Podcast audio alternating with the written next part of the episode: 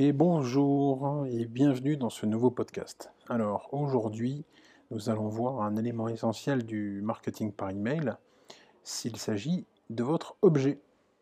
Alors sans plus attendre, on attaque. Alors, souvent, on oublie de parler d'un élément euh, crucial de l'email marketing, euh, qui est l'objet. Euh, on parle du contenu, on parle du code, on parle du responsive, on parle des IP d'envoi, on parle... Bref, vous connaissez déjà tout ça. Mais ce dont on oublie de parler, c'est de l'objet. Et pourtant, l'objet, c'est la première chose que vos abonnés ou clients vont voir dans leur boîte email. Et c'est à ce moment-là qu'ils vont décider si ça les intéresse ou pas. S'ils ils vont lire votre email ou s'ils vont l'envoyer directement à la poubelle ou en spam. Euh, nous, ce qu'on vous conseille, c'est d'utiliser des titres clairs et concis. Euh, aucune fioriture, évitez euh, les signes spéciaux avec des dollars, des étoiles, des machins. Tout ça, c'est pas utile et au pire des cas, ça peut vous amener, en spam directement.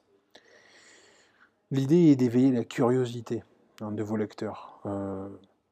pour nous, chez AEC, ce qui fonctionne le mieux, ce sont des objets euh, court, trois mots maximum. Et d'après les tendances, c'est ce qu'on vous conseille de faire. Alors, le pré-header. On va commencer par ça. Alors, c'est un élément qui doit être joli dans votre email, qui doit attirer l'attention, qui doit donner envie de lire le reste. Euh, et en gros, sa fonction ne se limite pas à être beau. Euh, votre header doit aussi aider votre client à identifier clairement qui vous êtes et votre entreprise. Euh, la place du logo est donc très importante. Euh, bah, il est bon de donner à vos lecteurs la possibilité de vous contacter dès le début de l'email. Hein. moi, j'aime bien mettre sous le pré-header, j'aime bien mettre directement le téléphone de la boîte, l'email, même ce genre de choses, ou un champ contact, hein, tout simplement, enfin un lien contact. L'idée, c'est que il ne faut pas charger Hein, votre newsletter avec euh, trop de texte. Ça, vous l'avez compris, euh, trop de trop euh, tue le trop. Hein, voilà.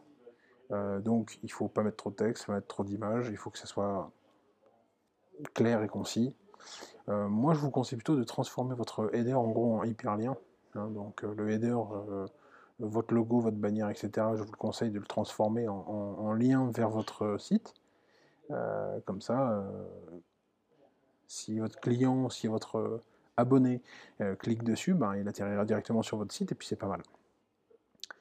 Ensuite, euh, l'idée c'est que là on va passer en revue dans ce podcast vraiment les, conseils de base avant d'envoyer. Hein. Donc on a commencé par l'objet, par vous l'avez compris, mais l'idée c'est de voir un peu tous les éléments.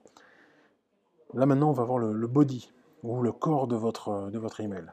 Alors, à cet endroit, il faut adresser un message direct à votre cible. Rédigez-le d'une manière simple, claire et concise. Euh, il faut éviter les phrases longues et complexes. Euh, soyez précis, dites clairement ce que vous proposez ou ce que, vous avez à vendre ou à, proposer. Voilà. Enfin, euh, quand, où, à quel moment, à quel prix.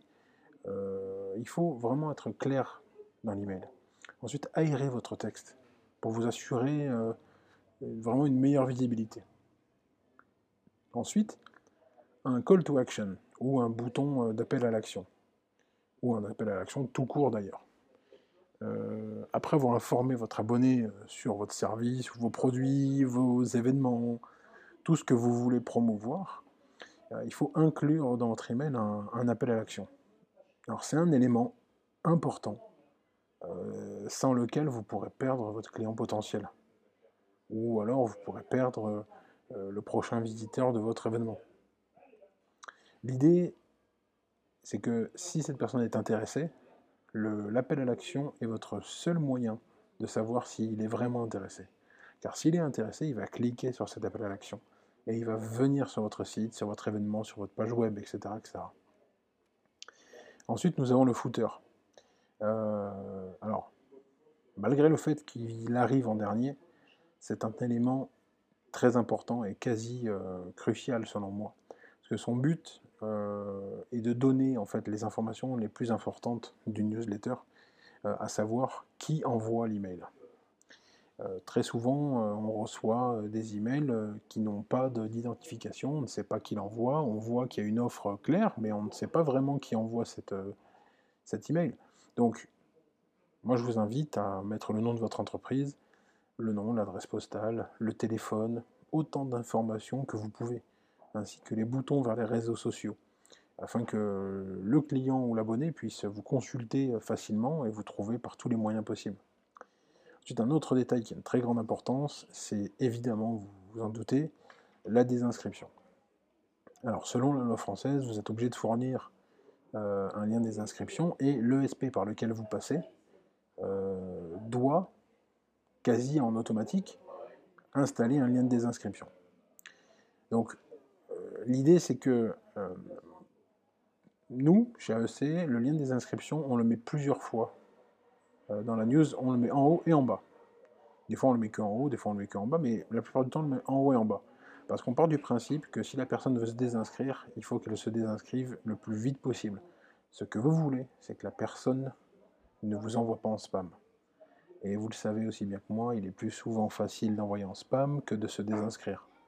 Donc, je vous invite à mettre deux liens, un lien en haut et un lien en bas mais avec un message clair. Pas euh, désinscrivez-vous ici.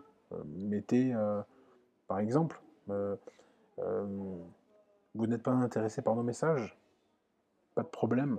Je vous invite à cliquer ici, vous voyez ce genre de message comme ça. C'est moins agressif et ça fait aussi bien le, le travail. Alors, pour finir, après le footer, il ne faut pas oublier la version mobile.